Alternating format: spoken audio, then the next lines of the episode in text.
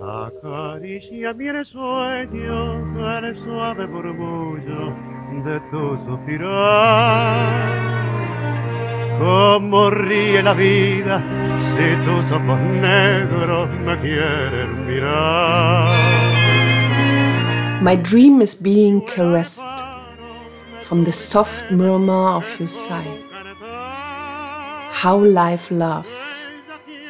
If your black eyes want to look at me, and if I'm the keeper of your gentle smile that's like singing, that heals my wound, everything is forgotten.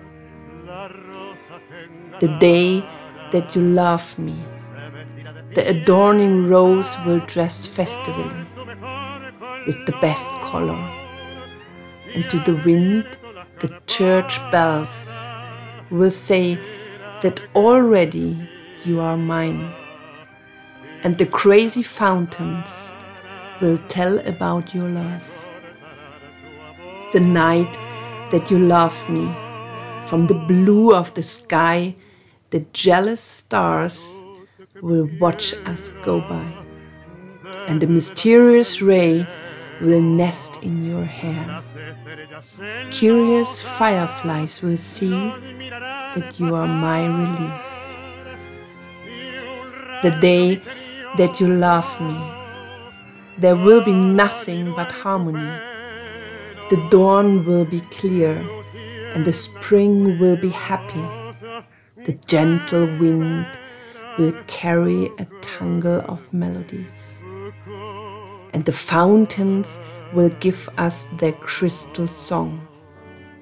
The day that you love me, the singing birds will sweeten its chords. Life will bloom and be no more pain. Welcome, everybody, to our episode number 72 from around the world in 80 tangos. And today we will make a wish come true of our group in Glasdorf, south of Berlin. This song is called El Dia que me quieras, The Day You Love Me or You Will Love Me. This is the title song of a movie made by Carlos Gardel in 1935. One of his last movies. One of his last movies, the same year he had his fatal accident in Medellin. The lyric is written by Alfredo Lepera, his very successful companion, who also died in Medellin. And the orchestra is conducted and the music is arranged by Terig Tucci. He was a Argentinian musician who went in 1923 to the US and had a very successful life. He was directing, conducting, arranging mostly Latin American music, working for film companies and for radio stations. And in this movie, there is a young protagonist called Astor Piazzolla as a young man or still a child. And Carlos Gardel wanted to take him to this trip. Yes, he did notice that Astor Piazzolla, not only he was Argentinian, also he played the bandoneon because Piazzolla grew up in New York, and uh, luckily the father of Astor Piazzolla said no to this proposal. Otherwise, he would have, have died in Medellin as well, probably. And I think tango history, the revival of tango would have taken another turn. Without Astor Piazzolla. Without Astor Piazzolla. Alfredo Lepera was heavily influenced by a Mexican poet, Amado Nervo, he was born in 19th century, died 1919. He wrote a poem with the same title, que me quieras. And Alfredo Lepera was so compelled by the pictures and by the metaphors of Nervo, the blooming lips and the tropical sun and everything, the sensuality, that he couldn't resist. And he had to negotiate with the family of Nervo, who already was dead, to be able to use this twist of the poem for that song. And in this movie, there are other famous songs like Volver, Sol Tropical, Guitarra Guitarra Mia, the finishing song of this movie, and Sus ojos se cerraron. They say that Gardel was on the peak of his movie career. He was filming in the US several movies a year, and this was the first movie where there was a sort of a plot. Most of his former movies were just like porn movies where you create a sort of an action which is around the numbers. So they wanted to present Gardel as much as possible. And in this movie, there was a story.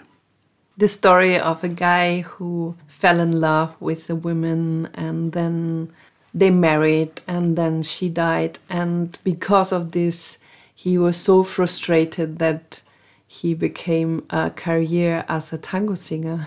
Yeah, that's more or less the story of the whole thing, and that's why these uh, all these songs were made. And Alfredo Lepera was so influenced and impressed by this tropical poetry that he wrote also Sol Tropical, which is a rumba, also performed in the movie by Gardel. The composition is from Terig Tucci, and this is the, um, how to say, the physical version of the whole song. So it says, Your triumphant laughter provokes with its excitement my temptation. Your carnal mouth awakens the reveries of a fire. Burning moonscape, vast jungles scorched in the sun. Under the unreal shadow of your eyelashes, everything is exalted and love is in the air. Interestingly, the plot of this poem, El Dia que me quieras, was so attractive that not only Alfredo Le Pera copied it from Amado Nervo, also Amado Nervo had taken it from an Aztec poet who had a poem with the same title. Of course, they changed the lyrics, everybody in their own style, but the main plot is this El Dia que me quieras. A very strong title and plot. And the song is covered more than 117 times. This is what we know. Yes, I found this unfinished list on todotango.com and it contains a lot of tango orchestras but also bolero artists. To mention some new ones, there is a recording of Luis Miguel and one of Gloria Estefan, both as boleros. And some say this is one of the most successful tango compositions ever. And with Love is in the Air, we say goodbye from our episode number 72 of Around the World in 80 Tangos. Today, El Dia que me quieras, composition of Carlos Gardel, words Alfredo Lepera, part of the movie with the same title, with the orchestra of Terig Tucci. From 1935. Thank you for traveling with us through tangos we love. We hope you enjoyed it. This was Daniela and Raimund, Tango Mundo, Berlin. Take care, stay healthy. Bye bye. Traerá quieta la brisa, rumor de melodías, y nos darán las fuentes su canto de cristal. El día que me quieras, endulzará sus cuerdas el pájaro cantor, florecerá la vida, no existirá el dolor.